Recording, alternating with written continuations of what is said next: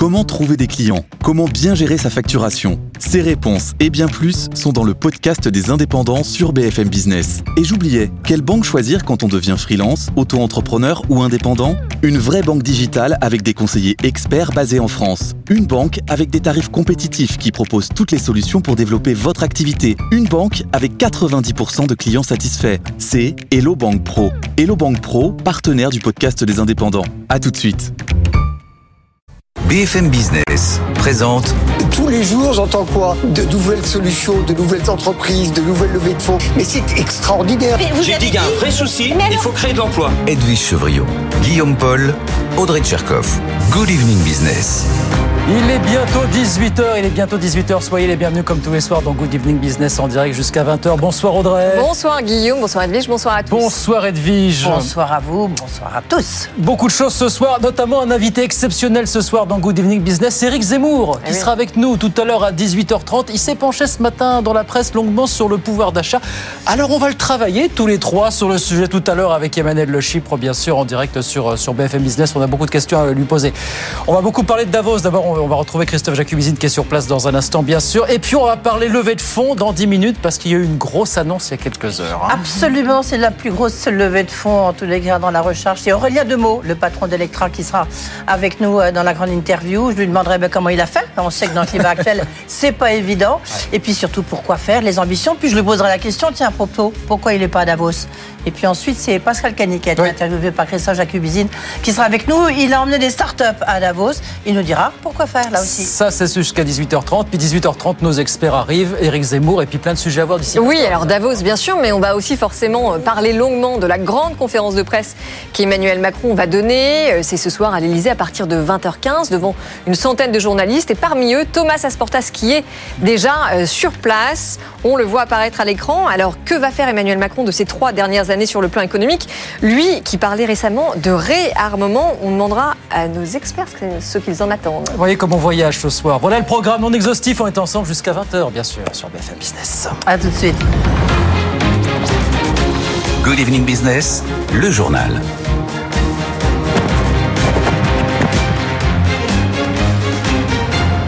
Donc Davos en Suisse qui se poursuit. Bonsoir Christophe Jacubizine, vous êtes sur place bien sûr sur BFM Business. Christophe, on a beaucoup parlé intelligence artificielle ce soir, des déclarations côté chinois, côté européen, mais aussi très attendu le patron de Microsoft en personne, Christophe. Effectivement, Guillaume, mais alors on nous avait promis un Davos dopé à l'IA, on n'a pas été déçu parce que le patron de Microsoft a, a a frappé très fort. C'est bien simple pour euh, Satya Nadella, on n'a encore rien vu. Euh, c'est une révolution qui s'apparente un peu à ce qui s'est passé quand on a inventé l'imprimerie euh, ou même l'ordinateur euh, personnel, le PC. Euh, une révolution qui va permettre d'augmenter la productivité comme jamais. Il a donné des exemples. hein. Une batterie qui fonctionne avec 70% de lithium en moins. Normalement, il faudrait 25 ans pour l'inventer. Eh bien, avec l'IA, on l'a inventé en quelques mois. Autre exemple des traitements innovants contre le cancer, le développement de nouveaux modèles aussi automobiles. Avant, il fallait plusieurs années. Maintenant, en quelques mois, on aura une nouvelle voiture. Le plus drôle, c'est que Satya Nadella a comparé la révolution de l'IA et celle de l'Internet. Pour lui, l'Internet, c'était pas grand-chose au fond. C'était une manière de consommer davantage, de consommer davantage d'écrans, de réseaux sociaux, d'informations, mais pas d'améliorer le sort de la planète ou d'augmenter la productivité. Avec l'IA, apparemment, on a réinventé la roue. Attachez vos ceintures. Satya Nadella, donc parmi les temps forts aujourd'hui du côté de Davos. Merci beaucoup Christophe. On vous retrouve dans, dans un gros quart d'heure avec Pascal Cani, bien sûr, de, Business France euh, depuis Davos euh, pour BFM Business. Euh, dans l'actualité ce soir, dans deux heures, comme on dit, et quelques pouillèmes, 20h15, Emmanuel Macron va donc prendre la parole à l'Elysée. Grande conférence de presse qui pourrait durer jusqu'à deux heures. Bonsoir Thomas, on vous retrouve sur place. Il va sans doute parler économie, il va surtout parler entreprise, mais pour nous dire quoi exactement, Thomas? Bonsoir Guillaume. Alors déjà, le chef de l'État va nous expliquer ce qu'il veut dire quand il parle de réarmer. C'est le mot qu'il a employé euh, pendant ses vœux aux Français. Qu'est-ce que ça veut dire réarmer l'économie, réarmer l'État, réarmer les services publics? Ça veut peut-être dire des réformes? Oui, c'est bien possible, mais lesquelles? Parce que c'est vrai qu'on voit pas de grandes réformes économiques structurantes dans les tuyaux du gouvernement. Le gouvernement nous parle beaucoup depuis plusieurs semaines, depuis plusieurs mois, de simplification, simplifier la vie des Français, simplifier la vie des entreprises Pourquoi pas Mais comment Le chef de l'État va peut-être nous donner euh, son mode opératoire ce soir. Et puis au-delà de la simplification, c'est vrai qu'on voit pas de grandes réformes à venir. Et pourtant, les enjeux sont nombreux. Il y a toujours cette question du pouvoir d'achat et des classes moyennes. Les classes moyennes, on le sait, c'est la cible du nouveau gouvernement et plus particulièrement de Gabriel Attal. Emmanuel Macron va peut-être nous préciser la baisse d'impôts qu'il avait promis justement pour les classes moyennes. C'était juste avant le dernier de France. Il va peut-être nous en dire plus ce soir. Toujours sur le volet du pouvoir d'achat, il y a cette question, vous le savez, de la hausse des prix d'électricité. Est-ce que les factures vont augmenter de 10% au 1er février? Là aussi, le chef de l'État va peut-être donner son arbitrage ce soir. Et enfin, le dernier point, le point le plus important au fond pour le chef de l'État, vous le savez, c'est sa priorité économique numéro un dans ce second quinquennat, c'est le plein emploi. Oui, mais là aussi, comment? Avec quelle réforme? Avec quel sacrifice peut-être? Quel tour de vis sur le modèle social français? Comme le réclame Bruno Le Maire, eh bien, le chef de l'État va peut-être sortir du bois tout à l'heure. Ce sera à partir de 20h15. Merci beaucoup Thomas. Thomas Asportas dans la cour de l'Elysée. On vous retrouvera régulièrement d'ici 20h Thomas pour faire monter en puissance bien sûr cette conférence de presse qu'on va suivre avec euh, attention bien évidemment. 18h04, l'actualité des entreprises. On va parler d'Atos. Comme chaque jour, quasiment. Bonsoir Mathieu Pechberti. Bonsoir Guillaume. Alors on en parle parce qu'il y avait aujourd'hui une réunion entre Atos, ces banques, euh, et d'après vos informations, il y avait à cette réunion un membre du CIRI. Le CIRI, c'est le comité interministériel de restructuration industrielle. En gros, c'est un organisme qui est rattaché à Bercy et qui suit de très près les entreprises en très très grande difficulté.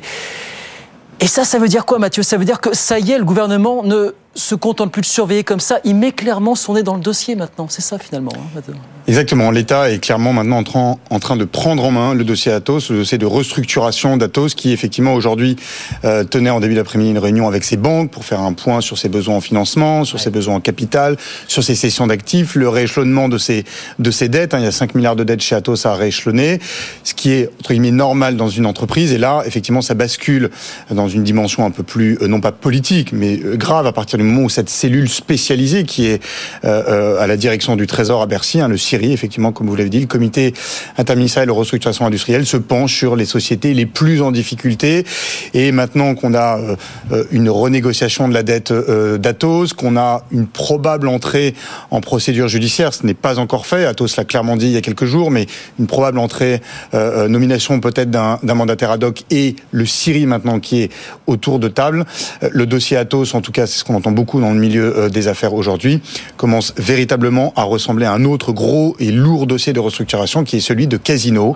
Euh, Atos doit renégocier euh, dans les mois qui viennent euh, une dette importante. Il y a un milliard et demi à renégocier d'ici la fin de l'année pour rééchelonner cette dette, des besoins en capitaux qui seraient de plusieurs centaines de millions d'euros et un quasi démantèlement puisque Atos négocie à la fois la vente de ses activités historiques à Daniel Kretinsky hmm. et à la fois étudie une vente de ses activités de cybersécurité à Airbus. Des 10 000 emplois, quelques 10 000 emplois en France à Atos. En France, exactement, environ 100 000 dans le monde. Voilà, l'État qui se mêle un peu plus du dossier. Entre autres, toutes vos infos, bien sûr, ce soir sur le site bfmbusiness.com. Merci beaucoup, Mathieu. Dans l'actualité, ce chiffre impressionnant. Le nombre de transactions immobilières en France a baissé l'an dernier de 22% par rapport à l'année précédente. 875 000 transactions seulement. C'est la FNAIM qui nous a donné ce chiffre ce matin. Moins 22%, ça fait 50 ans, dit la FNAIM, qu'on n'avait pas vu une chute aussi brutale d'une année à l'autre. Et puis, c'est l'autre grosse actu entreprise de la journée. On a appris que CMA CGM et Air France KLM mettaient fin à leur collaboration dans le fret. Apparemment, ce sont les Américains qui ont en grande partie contrarié leur projet. Jean-Baptiste Huette. Les Américains ont-ils torpillé les projets communs d'Air France KLM et de CMA CGM C'est ce que laisse entendre une source proche de la compagnie aérienne. Air France KLM et CMA CGM souhaitaient développer avec Delta Airlines, Virgin Atlantic, une joint venture transatlantique dédiée au cargo à l'image de celle qui existe déjà pour le transport de passagers. Un projet qui nécessite une autorisation d'antitrust. Seulement, l'administration Biden semble avoir freiné des quatre fers. Plusieurs compagnies américaines ont eu des contentieux avec l'aéroport de Schiphol détenu par l'État néerlandais, fief de KLM. Plutôt que d'attendre une hypothétique réponse, les deux industriels ont préféré jeter l'éponge, d'autant plus que l'activité cargo décline progressivement depuis la fin du Covid. Retour à la normalisation, la plupart des marchandises voyagent de nouveau à bord des avions lignes classiques. Air France KLM et CMA CGM ne veulent pas parler de divorce, mais bien d'une décision conjointe prise en bonne intelligence. La fin de cet accord, explique-t-on chez CMA CGM qui détient 9%, ne signifie pas une sortie du capital d'Air France. Voilà pour cet accord qui prendra donc fin officiellement fin mars. Jean-Baptiste est avec nous sur BFM Business. 18h08. On va sur les marchés. Bonsoir Étienne Braque depuis Euronext à la défense du rouge encore ce soir à la Bourse de Paris, Étienne. Oui, deuxième séance dans le rouge pour le CAC 40 qui cède quasiment 0,2%. Bon, néanmoins, il limite la casse avec, euh, comme hier, des banquiers centraux qui se succèdent, hein, que ce soit Christopher Weller aux États-Unis ou François Villeroy de Gallo aujourd'hui à, Davos, qui calme un petit peu le marché sur les baisses de taux. Il n'y a pas de précipitation. Euh, donc, euh, suite à cela, forcément, bah, c'est un petit peu un atterrissage hein, pour ce marché action qui a été drivé depuis plus d'un mois par ces anticipations de baisse de taux. À noter les valeurs défensives, comme depuis le début de l'année, qui continuent de coller en tête, les Sanofi, les Orange qui gagnent quasiment 10% euh, en l'espace de 15 jours, alors qu'à l'inverse, les valeurs cyclistes du terrain. Jean-Baptiste Tuet parlait il y a un instant de Air France. Le titre a perdu euh, quasiment 5% euh, en séance avant finalement de perdre 2,5% ce soir à la clôture à 11,72 euros. Et puis à noter le secteur immobilier qui est toujours en difficulté, avec notamment Vinci Immobilier hier qui a annoncé un plan social. Très compliqué le secteur immobilier en ce moment. Et aujourd'hui, c'est Nexity qui perd quasiment 7,5% à 15,09 euros. Et donc le CAC qui cède 0,18% ce soir au fixing à la porte des 7400 points à 7398 points. Merci beaucoup Étienne Braque. On regarde ce qui se passe à Wall Street évidemment à la mi-séance. On a un Dow Jones là qui perd 0,6%, 37 367 points. Et puis l'indice Nasdaq de son côté en recul, léger recul, moins 0,18%, 14 945, 18h10. Aurélien Domo, le cofondateur d'Electra, est avec Edwige Chevrillon dans un instant. Electra qui vient de lever plus de 300 millions d'euros. On en parle dans un instant. C'est la grande interview. À tout de suite. BFM Business présente Edwige Chevrillon, la grande interview. Bonsoir à tous, bienvenue dans la grande interview. Je reçois ce soir un serial entrepreneur qui a levé plus de 300 millions. C'est la plus grosse levée de fonds en tous les cas dans la recharge électrique. Bonsoir Aurélien Demeaux. Bonsoir, merci de me recevoir. Merci d'être avec nous. Vous êtes fondateur et CEO de Electra. Euh, Electra, c'est donc euh, un réseau européen de recharge rapide, c'est ça qui est important en tous les cas. Et là, vous devez faire, vous venez de faire cette levée de fonds, vous avez annoncé euh, hier soir, assez spectaculaire, surtout dans, le climat actuel. D'abord une petite question parce qu'on partira ensuite à Davos. Pourquoi est-ce que vous n'êtes pas dans avec euh, les startups comme Emmanuel Macron à Davos? Parce que vous êtes une réussite incroyable. Alors on n'a on a pas été invité, mais j'espère que ce sera pour ah, la, la, prochaine, la prochaine fois. Mais on est très soutenu par la French Tech et on a eu, euh, je trouve, euh, beaucoup de soutien. On a également la BPI qui est rentrée dans ce tour de table. Donc on a un, un, un écosystème qui nous porte particulièrement en France et je, je suis, euh, enfin je, je voulais le souligner et vous avez reçu, je crois, le prix européen, la Scale-up de l'année, parce que c'est la plus grosse levée de fonds dans la recharge électrique hein, euh, en France et la deuxième en Europe. C'est de dire si c'est très important. D'abord, en deux mots, Electra, c'est quoi? C'est vous donc qui l'avez fondé. Vous aviez déjà fondé une autre entreprise avant que vous avez vendue. Là, euh, c'est votre bébé. Racontez-nous en deux mots. Alors Electra, effectivement, c'est une entreprise que j'ai cofondée avec euh, euh, Julien il y a un peu plus de trois ans et demi maintenant. Electra, on a un opérateur de recharge rapide pour les véhicules électriques. Mm. Donc on déploie un réseau en France, mais dans sept autres pays en dehors de la France, donc dans huit pays en tout, avec l'objectif de mailler le territoire avec des stations qui soient rapides, donc qui permettent de charger une voiture électrique en 15 à 20 minutes, et qui soient extrêmement simples à utiliser. Le but, c'est d'embarquer un maximum de monde vers la voiture électrique. Et pour ça, il faut que ça soit très simple. Oui, aujourd'hui, vous avez 1000 euh, points de charge. L'objectif, c'est 15 000, notamment grâce à cette levée de fonds. En France, mais pas que dans les huit pays européens, parce que vous avez une ambition euh, européenne. C'est ce qui fait que peut-être les Français euh, vont se convertir à la, voiture électrique. En tous les cas, c'est votre espoir, cette recharge rapide, parce que c'est là, là où ça bloque. Ben, c'est vrai que nous, en parlant avec les gens, souvent ils nous disent il y a deux éléments qui font que j'hésite à passer la voiture électrique. Le premier, c'est le prix des voitures qui aujourd'hui est en train de baisser significativement avec les économies d'échelle de toute la filière puis les volumes des véhicules électriques. Et le deuxième, c'est quid de la recharge. Et il y a euh, pas mal de craintes autour de ça, de euh, combien de temps ça prend, combien ça coûte, est-ce qu'il y a assez de bornes, est-ce qu'elles fonctionnent, etc. Et nous, l'objectif, c'est vraiment de, de, de, de simplifier tout ça en ayant beaucoup de stations de recharge qui soient accessibles, rapides et surtout qu'il soit très robuste. Une station essence, ça marche dans 100% des cas. Il faut que sur une station électrique, ça soit exactement la même chose. Pour l'instant, vous avez déjà du reste des partenariats avec des entreprises plutôt. Enfin, si on vous trouve pas encore sur les autoroutes, quoi. Alors on a quelques stations sur les autoroutes avec euh, notre partenaire Vinci Autoroute, donc vous pouvez nous trouver un petit peu sur l'autoroute, mais c'est vrai qu'on est principalement dans les agglomérations urbaines, donc euh, et c'est pas seulement les 3-4 premières villes de France, hein, ça va être le top 20-25 des grandes villes en France, donc autour de Paris, Lyon, Bordeaux, Marseille, Toulouse, Strasbourg. L'objectif étant que tous les gens qui n'ont pas forcément de parking ou la possibilité d'installer une prise puissent se recharger sur des bornes de recharge ouvertes au public. Ouais. Euh, vous avez créé ça, vous êtes basé à Paris, mais vous avez des... euh, parce que tout de suite, vous avez une dimension européenne, même si elle est plus petite ailleurs. Les- l'objectif c'est vraiment de créer un réseau qui soit euh, assez dense sur plusieurs pays, avec une certaine taille critique. Moi, je crois beaucoup au fait qu'aujourd'hui, pour intéresser euh, les constructeurs automobiles, les utilisateurs, les investisseurs, il faut cette taille critique. Donc, c'est pour ça qu'aujourd'hui, on est dans huit pays en Europe, et c'est ce qui nous permet, je pense aussi, d'arriver à faire la levée de fonds que vous avez décrite tout à l'heure, euh, de un peu plus de 300 millions d'euros. C'est cette capacité aussi à être un- une plateforme européenne et non pas seulement française. 304 millions, c'est quand même beaucoup dans le contexte actuel, je le disais Aurélien de Meaux. Euh, comment avez-vous fait? Alors, vous avez, c'est avec le fonds néerlandais PGGM, gros fonds euh, euh, financier. Derrière, vous avez Euraseo et d'autres partenaires français qui étaient là depuis le début, qui vous ont accompagné, qui vous continuent à vous accompagner. C'est toujours bon signe. Et puis donc, la BPI euh, qui rentre avec son fonds Large Venture. Comment vous avez trouvé ce fonds? Comment vous faites bah, pour réussir euh, aujourd'hui à lever autant d'argent alors qu'on sait que c'est compliqué pour la, tech? Vous avez raison. Le, marché, effectivement, il est, il est challenging, comme on dit, donc il est extrêmement exigeant euh, pour les questions de euh, inflation, taux élevés, etc., de contexte macroéconomique qui fait que le capital aujourd'hui, il est cher, donc il est rare. Et je pense que ce qui séduit les, les des fonds d'investissement dans le, sujet Electra, c'est à la fois le positionnement qui est clair et lisible, c'est aussi cette vague d'électrification euh, dans laquelle il y a encore des capitaux disponibles, parce qu'il y a un certain nombre de fonds, notamment d'infrastructures, qui savent qu'il va y avoir énormément à faire pour arriver à décarboner la mobilité et les transports. Et puis, euh, c'est, je pense aussi, euh, j'ai la faiblesse de croire, la qualité de l'équipe et du produit d'Electra qui nous ont permis d'aller euh, convaincre ces fonds d'investissement. Oui, parce que le, pour l'instant, vous avez, vous avez des dettes. Je veux dire, votre business, il est très consommateur en capital. Alors c'est un business effectivement qui, à l'image de pas mal de business euh, industriels ou d'infrastructures, il y a d'abord un cycle d'investissement qui est assez important, qui nous permet de créer le réseau.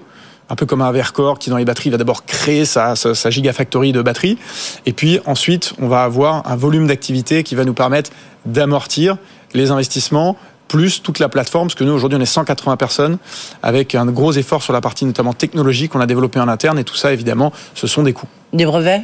Si vous avez des brevets? On n'a pas de brevets à proprement parler. Nous, on fait euh, quelque chose que j'aime bien dire, c'est qu'on fait vraiment de la technologie pour simplifier l'expérience utilisateur.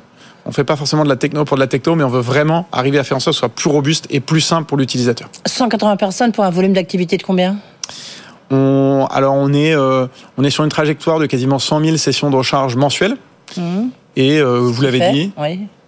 On, alors sur, en termes de chiffre d'affaires, Oui, à peu près. Non, mais c'est juste parce que je sais pas, je connais pas par cœur le, le, le modèle économique de la recharge électrique. Ça, ça, ça génère combien hein, Oui, de- bien sûr. Alors nous, on a choisi avec nos, nos investisseurs de pas communiquer sur, ce, sur le volet chiffre d'affaires pour les questions de confidentialité, parce qu'on a un, sujet qui est un business qui est assez euh, concurrentiel. Mais euh, donc je vous l'ai dit, on est autour de, de une centaine de milliers de sessions de recharge. On a un peu plus de 1000 points de recharge. Et puis on en déploie, on déploie entre 3 et 4 stations toutes les semaines. Donc on a un rythme de déploiement qui est assez soutenu.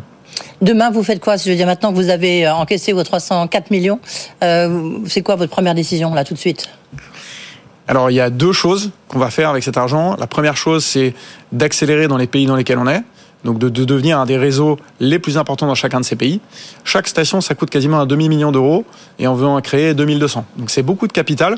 Donc il faut arriver à, à maintenir le rythme et ce capital va nous servir à ça principalement. Et la deuxième chose importante, c'est de continuer à investir dans le produit et dans la technologie, ce qui nous permet, je pense, d'avoir une expérience utilisateur qui est très aboutie. Ça, c'est vraiment la coloration d'Electra et on a beaucoup, beaucoup misé là-dessus depuis le début. On a développé toute notre technologie en interne et je pense que c'est aussi ce qui fait la différence. Le de 2200, vous êtes sous, sous la marque Electra ou vous êtes sous la marque de station essence, voire de Total ou autre ou Au contraire, ce sont des concurrents? Non, nous, on est sous la marque Electra. Euh, on pense que voilà, il faut qu'on ait aussi quelque chose qui soit assez reconnaissable, assez identifiable, de manière à créer cette confiance. Aujourd'hui, il y a à peu près 20% des sessions de recharge qui échouent. Donc quand vous allez à la borne, ça ne fonctionne pas. Et ça, c'est un des gros défauts qui est critiqué par les électromobilistes. Nous, ce qu'on essaie de faire, c'est de donner confiance. Et pour ça, bah, en fait, on, leur propose euh, la marque Electra sur laquelle ils vont pouvoir s'appuyer et ils vont savoir que ça fonctionne, c'est robuste. Aurélien Demeaux, là, juste en conclusion, là, vous avez 300 millions, vous tenez jusqu'à quand dans votre modèle économique et quelle est la prochaine étape pour la levée de fonds? Ça sera dans deux ans? Non, nous on a un objectif de rentabilité en toute transparence qui est en 2026. Oui. Euh, donc bah, ça fait dans deux ans, quoi, à peu près. Oui. Donc c'est à peu près dans deux ans. Mmh. Donc pas forcément de nouvelles levées de fonds. Jamais dire jamais, mais euh, pas forcément. Et je pense que les prochaines étapes pour nous, c'est de Là, je pense qu'on a la chance d'être une des premières plateformes à l'échelle européenne. On sait que c'est un marché qui peut se consolider. Donc, c'est aussi d'aller regarder si on peut pas faire des acquisitions intéressantes qui vont nous permettre de faire grossir notre réseau. Oui, de faire un groupe. Et puis après, qui sait, puisque vous, êtes, vous avez reçu des prix de scale-up, de rentrée en bourse. Merci beaucoup, Aurélien Demeaux, d'avoir été avec nous. Donc, le patron d'Electra, la plus grosse levée de fonds euh, en France et la deuxième en Europe dans la charge électrique. Était sur notre plateau. Merci beaucoup. Merci beaucoup. Good Evening Business. Actu, experts, débat et interview des grands acteurs de l'économie. Et tout de suite, on part à Davos. Vous le savez, le 54e Forum économique mondial a donc ouvert euh, ses portes à Davos. Tout le monde s'y retrouve, les dirigeants économiques, les dirigeants politiques. Emmanuel Macron est attendu demain, après sa conférence euh, de presse. Après-demain, euh, il est attendu avec une dizaine de patrons de start-up. Pas vous, on l'a compris, Aurélien Demeaux. Pascal Cagny, le président de Business France, qui a piloté justement la venue de ces entrepreneurs à Davos, a été interviewé sur place par Christophe Jacubizine. On les écoute. Alors euh, c'est un peu l'événement de ce sommet de Davos. On va essayer de comprendre pourquoi. C'est Emmanuel Macron qui revient à Davos euh, six ans après la première fois. C'était en 2018. La France est à l'honneur dans ce sommet. Ça sera demain, mercredi. Euh, Pascal Cagny, vous êtes le grand organisateur, orchestrateur de de ce déplacement dans le cadre de Business France. Pourquoi est-ce que Macron vient au sommet des riches? Alors voilà, je crois que la réponse est, est dans la question. Euh, ce qui est intéressant, c'est que on pense trop souvent en France que c'est le sommet des riches. Et la réalité, c'est que dans un monde où on a des guerres proches de nous, on a une globalisation moins heureuse, on a une transition écologique à faire extrêmement importante, euh, et où fondamentalement le politique, trop souvent, comme les institutions ont perdu un petit peu de crédibilité, ben Davos a choisi de parler de rebâtir la confiance. Rebuild Trust, c'est le thème de cet endroit. Alors on a deux choix. On peut regarder ça de loin, les pointer du doigt, et donc dire que c'est le sommet des riches. Au contraire, nous, Français, qui faisons partie des grandes puissances économiques, qui avons surtout un rayonnement rare et unique, on peut participer au débat. Et euh, mon objectif, depuis ces 6-7 années où je suis ici à Davos, c'est évidemment d'identifier des investisseurs étrangers, mmh. mais c'est aussi de montrer le savoir-faire français. C'est ce pourquoi, à la faveur du retour du président de la République, qui avait été ovationné alors qu'il venait de prendre euh, son, ses fonctions au mois de janvier 2018, eh bien, on a amené par exemple 15 sociétés qui illustrent au mieux le savoir-faire français. 15 quoi French Tech, start-up ou... Ce sont des French Tech, des French Fab, des Healthcare, c'est-à-dire mmh. les trois sujets sur lesquels ouais. on est important, des gens qui participent aussi à la transition écologique. On va les mettre dans des déjeuners en face de ces Fortune 500, ces grands groupes. On va s'assurer qu'ils participent à des panels.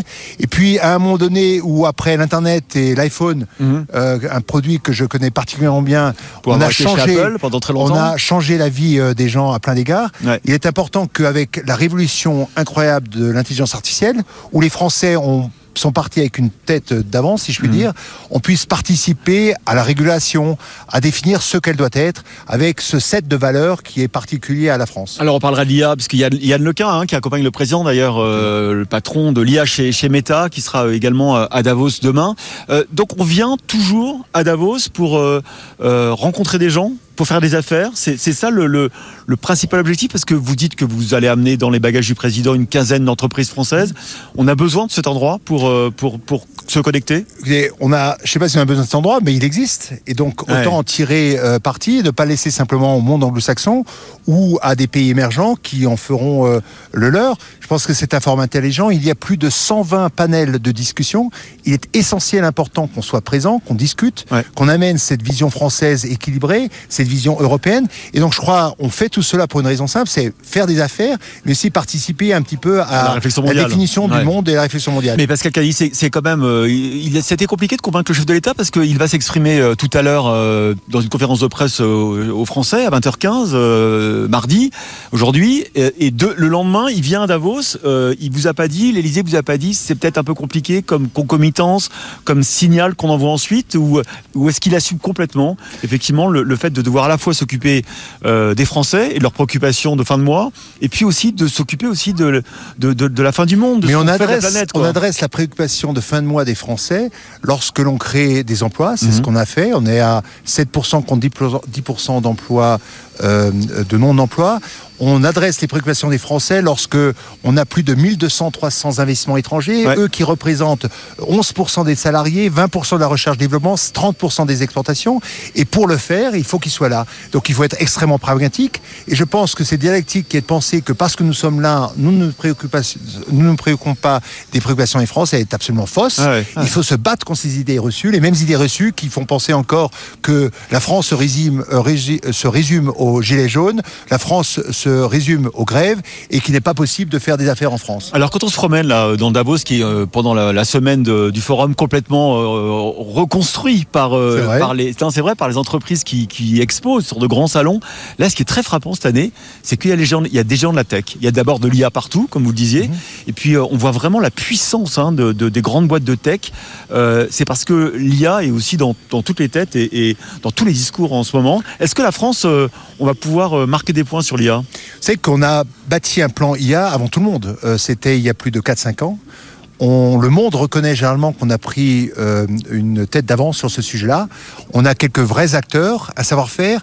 Il se trouve que l'école, souvent décriée, euh, crée des jeunes extrêmement bien formés. La preuve, c'est que les premiers centres d'IA par euh, les gens de la tech, comme vous le notiez, les Meta, Ouais. les Facebook et autres, ont été créés en France. Et je crois que il n'y a plus maintenant un secteur de la tech. La tech est partout et elle sert la cause humaine, elle sert la paix, elle sert la santé qu'on doit gérer. Donc elle, elle permet à la fois d'extraire de la productivité, mais d'adresser des vrais grands challenges. Donc je crois que euh, ce que vous voyez, c'est finalement euh, ce qu'est la vraie vie, c'est-à-dire de la technologie partout, et une technologie qu'on doit maîtriser, réguler et rendre disponible pour euh, vous et moi. Est-ce que c'est, euh, Pascal Cali, vous avez beaucoup travaillé dans la tech, vous, on le disait chez Apple pendant très longtemps. Est-ce que ce qu'on est en train de vivre là, c'est une nouvelle révolution La révolution de l'IA, est-ce que c'est comme euh, la révolution de l'électricité, la révolution du chemin de fer? Est-ce que vous avez là le sentiment que là, on tient le- la rupture technologique de, de- de- du 21e siècle? Il y a très longtemps, j'écrivais que l'IA, c'était une rupture technologique aussi forte que l'Internet et que le mobile. J'y crois dur comme fer. Et je suis étonné, c'est ce pourquoi je suis heureux de vous parler, de voir encore plus de 60-75% de mes compatriotes français euh, qui euh, pensent, eux, que ça va être en fait euh, créer une disparition des jobs, que cela va être euh, en gros très négatif. Ça va transformer des jobs. Le FMI dit que 40 à 50% des jobs vont, changer. Ouais. Oui, mais à un moment donné, on arrive au plein emploi à court moyen terme. Parlez-en à nos amis allemands qui sont à 1% de l'emploi. Pouvoir utiliser de la technologie et résister euh, aux 9 milliards de gens sur la planète Ouais. avec nos valeurs et un mode opératoire particulier, je crois que c'est très important. Donc je pense qu'il faut épouser l'IA, euh, pas être naïf et c'est pas le, c'est pas le savoir-faire des Français. Donc je pense qu'il faut absolument épouser l'IA et essayer de la réguler. Mais une fois qu'on a dit ça, euh, aujourd'hui il faut créer des entreprises, Ouais. créer des jobs et mieux faire cela ici, c'est ce qu'on essaie de faire. Demain, donc le président de la République, 17h, fera une adresse aux délégations ici à, à Davos. Il- C'est quoi le message? Parce qu'il doit aussi parler aux Français forcément en même temps. Je lui laisse le soin de, de son message, euh, mais il parlera aux Français au monde. Il aura l'occasion unique de parler aussi à la presse internationale et donc d'expliquer ce qui se passe sur notre pays, et puis de parler fondamentalement de ces euh, politiques qui, depuis euh, sept ans, ont réussi à plein d'égards, même si on a encore évidemment de nombreux euh, insatisfaits. Il va essayer d'expliquer surtout que on a un plan, un État stratège. On parle pas simplement d'IA, on parle de réindustrialisation Ouais. du produit, du, du pays. On parle de, de, de France 2030. Donc c'est ça un message. C'est un message d'optimisme où il s'agit de réarmer un petit peu le pays. Euh, C'était son terme de réjuvénation. Et je crois que c'est ce qu'on essaie tous de faire ici avec des gens extrêmement brillants et intéressants. Être heureux de voir que la France se montre avec des statuts iconiques. Vous parliez de Yann Lequin, Ouais. qui est une vraie référence en matière D'IA, Vous avez aussi Fanny Moisan sur Vestiaire Collectif, qui est Ouais. une vraie référence en matière d'Internet.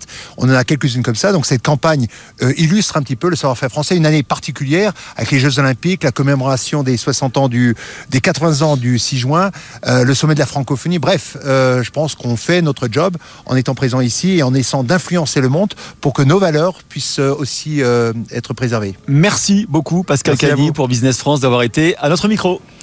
Voilà Christophe Jacubizine qui était, qui est donc à Davos et qui a interviewé Pascal Cani. Good Evening Business. Actu, experts, débat et interview des grands acteurs de l'économie. 18h35 sur BFM Business, un invité spécial qui, qui vient se confronter ce soir aux experts. Edwige Chevrillon et Emmanuel Le Chypre sont avec nous. Alors après avoir été ultra polémiste, ultra médiatique, ultra candidat, le voilà ultra libéral pour rendre du pouvoir d'achat aux Français. Éric Zemmour sort la machette pour tailler dans la dépense publique. Avec cette tribune, Éric Zemmour, que vous publiez ce matin dans le journal L'Opinion, son titre, L'argent qui vous manque, c'est celui que l'État vous a pris. Alors on connaissait le travailler plus pour gagner plus. Euh, Expliquez-nous, est-ce que vous lancez le payer moins pour gagner plus? Payer moins pour gagner plus? Non, c'est pas cela. Euh, D'abord, je suis pas ultra libéral ni ultra Un euh, peu plus que ce que vous polémiste. pensez. Non, c'est, vous savez. Alors, qui êtes-vous? Ah, oh là là. Voilà. Bonsoir. On aura, on aura, on aura trop d'une demi-heure, mais je vais répondre d'abord à cette première question. Ça me paraît euh, plus dans mes cordes d'aujourd'hui. Euh, non, je- si vous voulez, on- pendant la présidentielle et depuis, on parle énormément du pouvoir d'achat des gens, et c'est- c'est légitime puisque on a on a des chiffres maintenant de, de, de l'inflation, on a des chiffres de la hausse des prix, en particulier des prix alimentaires qui ont augmenté de 20% depuis euh, décembre 2021. Donc on sait ce qui se passe et on sait pourquoi les gens sont mécontents et inquiets, euh, etc. Et pendant toute la campagne et puis après, euh, on voit bien que tous les, candidats, de, de, de Marine Le Pen à Emmanuel Macron jusqu'à Jean-Luc Mélenchon, disaient on va vous donner de l'argent, on va vous donner ceci, on va vous faire un chèque, on va vous faire ceci. Moi, je pense que c'est de la mauvaise politique. C'est de la mauvaise politique pour plusieurs raisons, on en parlera si on a le temps, mais en tout cas, la, ma politique à moi, c'est le pouvoir d'achat. Ce n'est pas ce que l'État vous donne, c'est ce que l'État ne vous prend pas.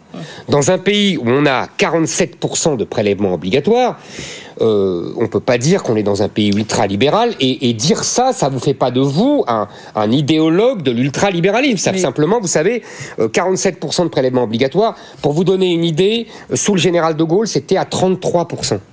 Vous vous rendez compte On est passé à 47%. enfin, on est en 2004, on est plus à 65. Mais c'est pour vous dire. On va, on va rentrer le dans chemin qu'on a fait. On, on va rentrer dans le détail, mais question pour pourquoi évoquer aujourd'hui ce sujet ultra commenté, ultra documenté, comme vous l'avez dit? Est-ce qu'il y a un message euh, au président de la République qui va parler dans une heure et demie maintenant à l'Élysée? D'ailleurs, est-ce qu'au passage, est-ce que vous pensez qu'en la matière, le politique peut tout? Non, pas du tout. Le politique ne peut pas tout, mais il ne peut. C'est lui que vous il- tensez. hein, Il peut des choses quand même. En l'occurrence, euh, euh, réduire les impôts et réduire les dépenses euh, sociales et budgétaires pour réduire les impôts, il peut le faire. Ça, ça, on peut le faire, on peut le décider. Euh, on peut choisir euh, ce qu'on va couper, ce qu'on va, euh, ce qu'on va réduire, etc., ce qu'on ne va plus gaspiller. Ça, on peut le faire. On peut se donner comme stratégie de baisser les impôts. Euh, D'ailleurs, je croyais qu'Emmanuel Macron avait cette stratégie. Alors justement, Éric Zemmour, c'est ça que vous attendez euh, de la Ah, conférence de presse d'Emmanuel Macron ce Vous- soir vous savez- C'est la baisse de la fiscalité, notamment ces fameux, vous vous rappelez, les 2 milliards qu'il a euh, pré, euh, prévu. Vous savez, promis, je vais vous pour, dire. les classes je, moyennes. je vais vous dire. Euh, Emmanuel Macron, euh, maintenant, il est à un septennat, comme on disait euh, avant. Euh, il a quand même un bilan, et ce bilan n'est pas brillant. Il a le record en matière de prélèvements obligatoires. Le record en matière de dépenses publiques. On est à 58%, on va arriver à 60%. On- il a le record en déficit commercial. La balance des déficits commerciaux est à 100 milliards. Il s'est passé quelque chose. Non, mais- D'accord avec moi Non, Oh, euh, je, je veux dire, il se passe toujours quelque chose. En, en 2008, il y a eu la crise de 2008. Euh, en 73, il y avait la crise de 73. Il se passe toujours quelque chose. Donc il n'est pas tout seul. Non, mais il n'est pas tout seul à subir les événements. Donc il a une déficit de la balance commerciale de 100 milliards. Euh, voyez, c'est des records. Il a l'effondrement du niveau scolaire. Alors vous allez me dire qu'il n'est pas le seul responsable, je vous l'accorde. Ça a commencé avant lui, mais il, n'a, il ne l'a absolument pas arrêté. Et euh, je ne vous parle pas des records en immigration euh, qui prolétarisent et qui tiers-mondisent tous nos services publics par un, super usage de ces services publics. Vous voyez, alors si jamais il m'annonçait et, et je ne Voilà. vous parle pas, vous avez parlé de fiscalité, un record en matière de fiscalité, puisque les impôts baisse ne sont jamais rentrés, Oui. ils sont jamais rentrés aussi, aussi bien. S'il m'annonce ce soir, mais ça m'étonnerait, qu'il va prendre le chemin inverse de son bilan de ces sept dernières années, j'en serais ravi, mais je n'y crois pas trop. Emmanuel Le Chypre. Euh, alors, Éric Zemmour, dans votre tribune, euh, on peut pas dire que vous y allez dans la nuance sur le justement l'efficacité de l'impôt, l'efficacité de la dépense publique. On a l'impression que tous les impôts sont excessifs euh, et que toutes les dépenses publiques ne sont pas euh, très utiles. S'il fallait hiérarchiser quand même, parce qu'on voit bien que évidemment le régalien, il faut le financer, et vous serez pas contre plus de dépenses pour l'éducation, la police, la justice. Le système social, qu'est-ce que ça veut dire? Bruno Le Maire lui-même a dit on peut pas continuer comme ça, système social inchangé. Donc c'est quoi si on fait des économies sur notre système social Ça a quelles conséquences? C'est quoi votre vision du, du- du- de votre nouveau modèle social français? Je m'attendais à cette question. Parce qu'à chaque fois qu'on parle de baisse de dépenses, vous savez, j'ai été journaliste politique, je suivais les campagnes Il y a pas si présidentielles. ça, il n'y a pas si longtemps que ça. Et à chaque fois que quelqu'un, pour ne pas le dernier, c'était Sophie François Fillon, euh, le pauvre, on lui disait à chaque fois, on lui posait les mêmes questions. Ah, mais vous allez enlever, vous allez sont enlever les policiers, vous allez enlever. Non. Je vais vous dire. D'abord, d'abord, et c'est ce que je dis dans ma tribune. D'abord, commençons par les gaspillages. Commençons par ça. Euh, vous avez vu, je donne quelques exemples. L'aide publique au développement, on donne 500 millions au Maroc, pourquoi Ouais, mais là- 500 à 400 millions à la Colombie, Mais pourquoi rapport aux 3 000 milliards On donne même, attendez, attendez, attendez, oui, mais attendez, les petits ruisseaux font les grandes rivières. Ouais. On donne 190 millions à la Chine. La France, grandiose, donne l'argent à la première puissance du monde. Et je peux continuer. Les associations.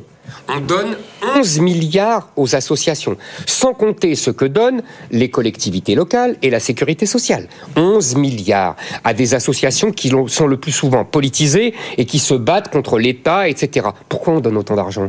Je parlais aussi du service public et de la culture, du service public de l'audiovisuel qui nous coûte 4 milliards. Euh, je propose toujours la privatisation de, euh, du service public. On pourrait continuer comme ça. D'ailleurs, on va le faire, puisque c'est ce que j'annonce dans ma tribune. le 16. Le reconquête, le 16 du mois, puisque mon calcul est simple, hein, 47% de prélèvement obligatoire, ça fait à peu près euh, 1 sur 2. Donc le 16 du mois, la moitié du mois, c'est comme si Oui, on travaillait plus pour vous, mais pour l'État. Ouais. Donc le- tous les 16 du mois, on va donner des listes de gaspillage.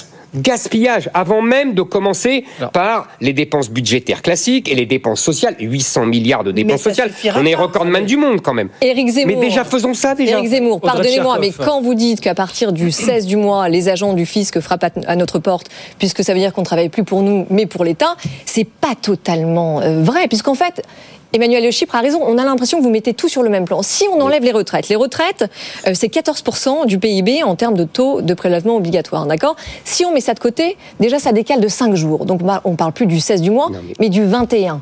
Chère madame, je ne dis pas que toutes les dépenses publiques et que donc tous les impôts sont inutiles. Bah, quand, euh, jamais quand- dit quand- ça. quand vous parlez du, Je euh, dis 16 du mois- simplement que nous travaillons trop pour l'État et que l'État nous prend trop. Donc il faut absolument baisser les impôts. Et pour baisser les impôts, moi je ne vais pas inventer, je ne vais pas faire de la dette supplémentaire. On est déjà le record du monde, euh, de le record de France, pardon, de la dette, à la fois euh, dans l'histoire de France. Vous savez, pour vous donner un point de référence qui, qui vous parlera, euh, ce pauvre Louis XVI convoque les États généraux parce que la dette est égale au budget de l'État. Oui, mais nous, sommes on 68 est à- à- égal au PIB. Oui, mais Euh, nous voyez, aujourd'hui 68 millions de Français, beaucoup plus qu'avant.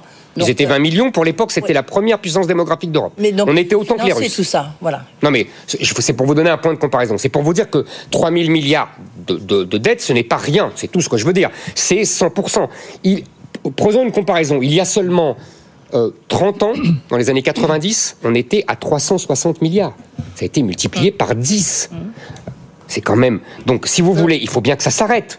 Euh, pour s'arrêter, il faut baisser les dépenses. Petite parenthèse, vous n'avez pas répondu à la question d'Emmanuel pour savoir si on peut continuer un modèle social constant. Est-ce que pour vous, il faut. Alors, déjà, première question, sauver notre modèle social tel Mais qu'il est bien sûr, il faut Voilà. écouter.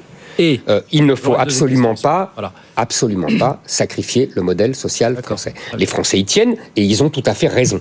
Maintenant, il faut regarder. Je passe sur euh, ce que j'ai déjà proposé, c'est-à-dire enlever les dépenses de la solidarité nationale aux étrangers et non pas, euh, comme le disent euh, LR et le Rassemblement national, euh, simplement attendre quelques mois pour leur donner les, dépenses de solidarité nationale. Moi, je veux que seuls les Français touchent les dépenses de solidarité nationale qu'il n'y ait pas de limite dans le temps. Est-ce que pardon, J'ai entendu M. Ciotti hier à la télévision dire euh, il ne touche plus les étrangers, ne touche plus les dépenses de solidarité le premier, à la première heure. Oui, mais il le touche à la deuxième heure. N'est pas un point qui n'est pas une nuance. Mais c'est pas que ça, vous avez compris, évidemment. Oui, oui, mais parce qu'en en fait, il y a deux, il y a deux visions. Il y a ceux qui disent euh, le modèle français, il est à bout de souffle, et donc qui veulent nous tirer vers un modèle anglo-saxon américain, voire britannique. Et puis ceux qui disent, et c'est ce que je comprends de ce que vous dites, notre modèle social, si finalement euh, on le gère mieux, euh, si on réduit les gaspillages, on peut préserver notre modèle social français. Et j'irai plus loin. Je pense que nous avons dévié le modèle social français reposait sur le travail et les cotisations sociales. Nous sommes d'accord. À la libération, c'est ça le modèle social. Il français. repose sur le travail toujours aujourd'hui. Non, ah non. Non. Dans les années 70, à partir des années 70-80, on commence à ensevelir notre modèle social traditionnel sous l'assistanat. Ça n'existait pas ça avant. Alors. Et donc là, on a des, euh, une- une- euh, de- des dépenses sociales qui ne sont plus liées au travail. Moi, je- c'est pour ça que j'ai proposé et que je propose la baisse de la CSG. Vous savez, euh, c'est un, modèle global. En vérité, euh, si vous voulez, on avait un modèle qui reposait sur le travail, sur la production, donc sur les cotisations, et donc euh, sur des bons salaires. On est passé depuis 30 ans, depuis 40 ans, à un modèle qui repose sur la consommation, sur l'immigration, sur la dette, sur les, les bas, les bas salaires, des emplois dans les services et non plus dans l'industrie. Je veux un, un autre modèle qui repose de nouveau sur ça- la natalité française, la ça- production, le travail et donc des bons salaires et donc des baisses de Pour charges ça, sociales. vous Voilà. dites- pour ça, vous dites qu'il faut baisser de manière drastique et systématique, je cite, les dépenses de l'État. Vous citez quelques exemples, ce que vous appelez les petits ruisseaux. Les journalistes en prennent pour leur grade au passage. J'ai vu ça et la presse, j'ai vu ça. Est-ce que vous dites pas, malgré tout, pour baisser de manière drastique la dépense publique, bah voilà, il faut en passer par des grandes réformes, à l'instar d'une réforme qui est inexistante depuis des années, à savoir la redéfinition du périmètre de l'action de l'État, tout simplement. Est-ce qu'il faut en passer par ce type de réforme pour... C'est forcément qu'on va, on hein. va redéfinir le périmètre de l'État. Mais je vous dis, par exemple, j'ai dit de, là dimanche qu'on devait supprimer le ministère de la Culture. Je profite de cette polémique autour de l'arrivée de Rachida Dati pour dire supprimons le ministère de la Culture. Transformons-le en un ministère uniquement du patrimoine et des beaux-arts. Il y a beaucoup de dépenses qui seront ainsi supprimées. Bien sûr qu'on va devoir redéfinir, mais je ne veux pas m'engager dans une discussion dans laquelle euh, on a commencé de m'engager sur ah mais oui mais alors vous allez supprimer combien de policiers? Non, je ne vais pas supprimer un nombre de policiers. Ah vous allez combien Non. supprimer d'infirmières? Non, je ne vais pas supprimer d'infirmières. On parle de grandes réformes. Oui, non. Donc je dis supprimons d'abord les gaspillages. Il y en a énormément et on verra après. le travail ne sera pas fini. On- on- vous voyez, euh, c'est- un travail de longue haleine. Éric Zemmour, vous êtes sur BFM Business, on parle beaucoup à des chefs d'entreprise, évidemment. Euh, Il y en a certains qui disent, notamment euh, du, côté de la gauche, mais pas que, qu'on a le, gouvernement, le président Macron a déjà donné beaucoup, beaucoup aux entreprises avec des baisses d'impôts, des baisses de cotisations sociales, des, des- baisses d'impôts de production. Est-ce que vous dites, comme certains, après tout, il y a à peu près 150 milliards d'euros qui sont donnés aux entreprises, d'aide aux entreprises Eh bien, écoutez, voilà, soyons libérales. Coupons ces des 150 milliards, ça fera des économies. Mais il, pourquoi y a-t-il des aides aux entreprises? C'est lié aux 35 heures au départ. Au départ, c'était les que. 35 heures. Et pour qui a compenser été- la surcharge fiscale et les taxes et la Et ben voilà, Ah oui. et ben Mais voilà, que- vous avez donc, répondu. On compense, Oui. mais donc on rajoute, Donc, puis on baissons, je vous le fais pas dire, donc baissons massivement les impôts aux, soci- aux- aux- aux entreprises et aux, per- aux personnes privées, d'ailleurs physiques. Les entreprises, Monsieur Macron a baissé, je lui reconnais, l'impôt sur les sociétés. Bon. Mais il devait baisser les impôts euh, de production, il, Il ne l'a pas fait, il l'a bloqué, il l'a fait fait en vraiment. Non, non, vraiment très peu, et là il l'a bloqué tout de suite. Il l'a fait en partie et il l'a décalé. Rendons à César ce qui est à César. décalé. Hmm. J'aime le mot. On verra quand est-ce que le décalage euh, aura lieu vraiment. Hmm. Je ne suis pas sûr qu'il ait lieu un jour. Donc, il faut. Ce n'est pas assez. Nos entreprises sont évidemment euh, très défavorisées dans la compétition mondiale. On le sait, tout le monde le sait. Donc, il faut évidemment baisser les impôts sur les entreprises. Il faut baisser les impôts sur. Mais jusqu'à la moyenne euh, des, des pays de, de l'OCDE et de l'Europe. Ça, ça me paraît évident. On est dans la moyenne européenne sur l'impôt sur les sociétés. On n'est pas. on- mais je vous ai dit, le seul impôt qu'on a vraiment baissé, c'est l'impôt sur les sociétés.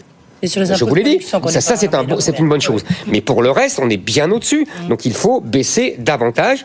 Ce n'est pas normal qu'on ait ainsi une espèce de ceinture de plomb euh, qui nous empêche d'être aussi créatifs. Pourquoi, euh, pourquoi nos, nos, nos bacs plus 10 partent à l'étranger? Parce qu'ils ne sont pas assez payés. Pourquoi ils ne sont pas assez payés? Parce que nos entreprises n'ont pas les moyens de leur payer des charges sociales avec leur salaire. Pourquoi les entreprises n'investissent pas assez Donc il faut faire plus pour les entreprises. bah oui, et, et plus pour les gens. Il n'y a pas seulement les entreprises, les, les, les gens aussi. Non mais, Mm. je, je sais que ça paraît beaucoup, mais je pense que c'est indispensable. Vous savez, aujourd'hui, on, a, on assiste à une prolétarisation des classes moyennes. Euh, on l'a vu avec la, les chiffres récents sur le SMIC. Il y a de plus en plus de gens payés au SMIC. On était à 9,7% euh, il y a 10 ans de gens payés au SMIC. On est à 17,3%. C'est colossal. Et euh, franchement, euh, euh, je, je ne vois pas pourquoi il y a autant de gens payés au SMIC. En fait, Alors, la- juste, pardon, mais La avec raison, un- elle est simple. Oui, mais avec un SMIC plus élevé que euh, nos voisins européens. Mais un SMIC plus élevé, vous savez, on a par rapport aux Allemands. Revalorisé par rapport à l'inflation. Oui. On a protégé le pouvoir d'achat en ce sens. Vous avez raison. Ben, ça, c'est la loi du SMIC. Il est toujours valorisé, il est toujours euh, ré- Ah bah, réévalué par partout. rapport.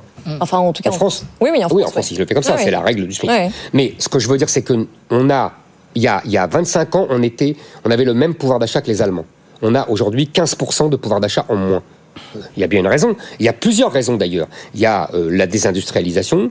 euh, il y a le fait que euh, l'école s'est tellement effondrée en France que on, on a une baisse de productivité. Je veux dire, il y, a, il y a tout ça. Et il y a les charges sociales qui sont beaucoup plus importantes qu'en Allemagne. mais alors parce que justement- les dépenses sociales sont beaucoup plus importantes qu'en Allemagne. Zemmour, quand vous dites ce soir qu'il faut faire plus pour globalement tout le monde, il y a des gens à l'INSEE qui travaillent euh, tous les jours euh, sur l'évaluation de euh, ce que l'on paye en termes de cotisations et d'impôts et de ce qu'on en retire. Ok? Donc en gros, est-ce qu'on en a pour notre argent ou pas? Eh bien, le dernier rapport est très clair. 60% des Français reçoivent plus que ce qu'ils ne payent comme cotisation et comme impôt. Donc, parce qu'on a une retraite euh, généreuse, parce que l'hôpital est gratuit, parce que l'éducation, je ne vous parle pas des allocations familiales. Donc c'est quand même 6 Français sur 10 qui récupèrent plus que ce qu'ils ne payent. Est-ce que vous aviez conscience euh, de ce chiffre et, connaissance de ce rapport? Euh, moi, je vais vous dire, ce que je vois, c'est que la classe moyenne française se prolétarise de plus en plus. C'est-à-dire qu'avant, nous avions 20% de gens aisés, 20% de pauvres et 60% de classe moyenne. Nous sommes aujourd'hui à 50% de classe moyenne et 30% de pauvres. Et nous allons vers un schéma à 40% de gens prolétarisés. Jadis, quand j'étais jeune, les professeurs, les médecins, les avocats étaient des notables, des bourgeois. Aujourd'hui, ils sont prolétarisés. Aujourd'hui, la classe moyenne perd deux fois. Elle paye les impôts, des impôts très lourds, et en plus, comme les services publics ne fonctionnent plus, ils sont obligés de payer pour avoir des services à la hauteur. La poste ne fonctionne pas, donc on va à Amazon. L'école est devenue lamentable, donc on paye l'école privée, donc on paye deux fois. Euh, le- L'hôpital, les urgences à l'hôpital, c'est devenu euh, le tiers-monde, donc on va plus aux urgences à l'hôpital. Ça, vous voyez, vous ne le mettez pas dans votre, dans votre, dans votre calcul.